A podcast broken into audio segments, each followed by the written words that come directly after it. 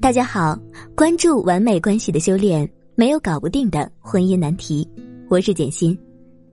朋友阿荣结婚三年，自从结婚以后，朋友们就很少见到他。前几天在一次聚会上，大家好不容易邀请他来参加，结果这次聚会变成了阿荣的吐槽大会。大家本以为阿荣结婚以后很少与朋友约会，是因为与老公甜蜜蜜，舍不得出门分开。结果阿荣说：“哎，哪里是这样啊？你们知道吗？自从结婚以后，我忙都忙死了，每天上班事情一大堆，下班回家买菜、做饭、洗衣、拖地，做所有的家务。姐姐们是做所有的家务呀。哎，我结婚之前，在我们家是什么事情都没做过，结婚以后。”我就什么都在做，让我老公帮忙吧，他说他什么都不会，而且他工作也很忙很累，有时回到家连喝杯茶都让我伺候。哎，我发现我经常很唾弃电视剧里的韩国大妈，不屑他们整天在家做家务。现在我也变成那样了，你们老问我为什么还没要孩子，你们看看，我现在简直把自己活成保姆式的生活，关键是我这样全心全意的付出。我老公还嫌弃，你们说我还敢要孩子吗？哎，这婚结的，到现在我都后悔死了。有人说，中国女人一生四大不幸角色之一是保姆式的妻子。何为保姆式的妻子呢？顾名思义，就是女人一旦结婚，由于对家庭过多付出，而由女主人降低成保姆。女人为家庭倾情付出，做出了如此牺牲，可结果呢？却是日子越久，男人越会感到妻子的苍老和乏味，而且妻子的魅力也不再有。究其原因，通常包括以下几种：一，婆婆太宠，导致儿子太懒。有个事事太能干的婆婆，把家务全包，那么丈夫在家庭当中从来就没有机会表现，更没有参与感可言。时间一久，就变成妈妈是家里全能机器人，儿子在家只吃不动。找这种家庭出来的老公当太太之后，就容易变成保姆。那么，如何对待这种天生生活不能自理的老公呢？后面我会给大家公布答案。二，结婚头几年没有任何边界感，结婚初期啊，正是两人感情的激情期，有时有大把大把的爱。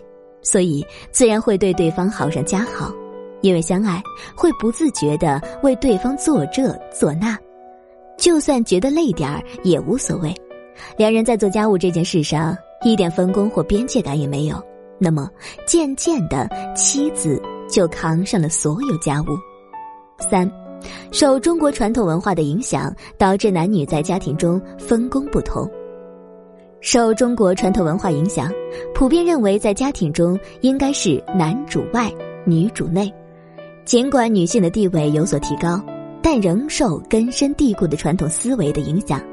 老公在家里眼里干脆没活儿，不得不干的时候，不是拖拉就是糊弄。妻子对老公不满意，但又懒得再费口舌让老公返工，最后忍无可忍，就把所有家务包下，导致妻子做得很累。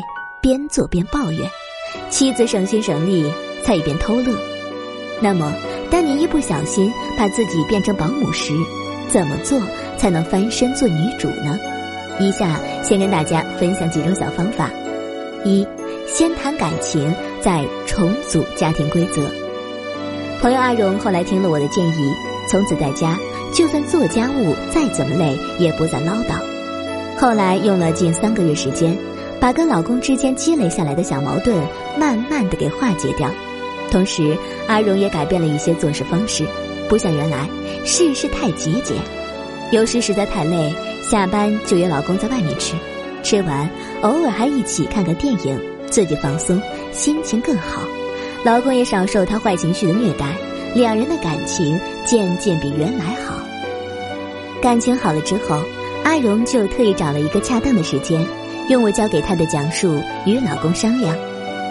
老公，我们结婚这么多年了，我也知道你工作特别特别忙，我也一直很心疼你。每天看你回到家满脸疲惫，我也很难受，所以我也尽所能的把家务全给包下了，希望能帮你分担。但后来我的工作也越来越忙，每天到家就更忙得团团转，忙不过来，还会自己跟自己生气，没控制好还会让你遭殃。其实我特别不想这样，但我们两人是要过一辈子的，将来我们还会有我们的孩子。以我们目前的能力，专门请个保姆也不现实。你说我们可怎么办才好呀？阿荣后来跟我说，当他用站在对方的角度考虑，没有指责，没有要求，只说现实情况，又对两人未来抱有希望的。又感到些许的担忧时，她老公竟然说：“老婆，其实你做的我也都看在眼里。原来我也想帮你做家务，但每次我做完你看不过去，就叨叨大半天。后来我才不想做的。我也能理解你的辛苦，你说的也是事实。要不以后我们约定，我洗地板，跟帮忙做饭；你洗碗，跟做其他家务。但说好啊，我尽量做好，做不好你不要再唐僧了。”两人沟通到位，达成共识后，彼此更加理解了，阿荣的问题自然就解决了。二，示弱，示弱，再示弱。第二种方式是我曾经教给学员小文的。小文在婚姻中不知不觉中把自己也过成了保姆。小文老公虽然在家很懒，但在外面则很需要被别人赞美与崇拜。小文抓住了老公这个心理需求，在家就尽量满足老公这一点。在后来的日子里，小文为了让老公帮忙做家务，在身体稍有不适时，不像原来那么逼自己，而是躺床上跟老公说：“老公，我很不舒服，我去睡一下哦。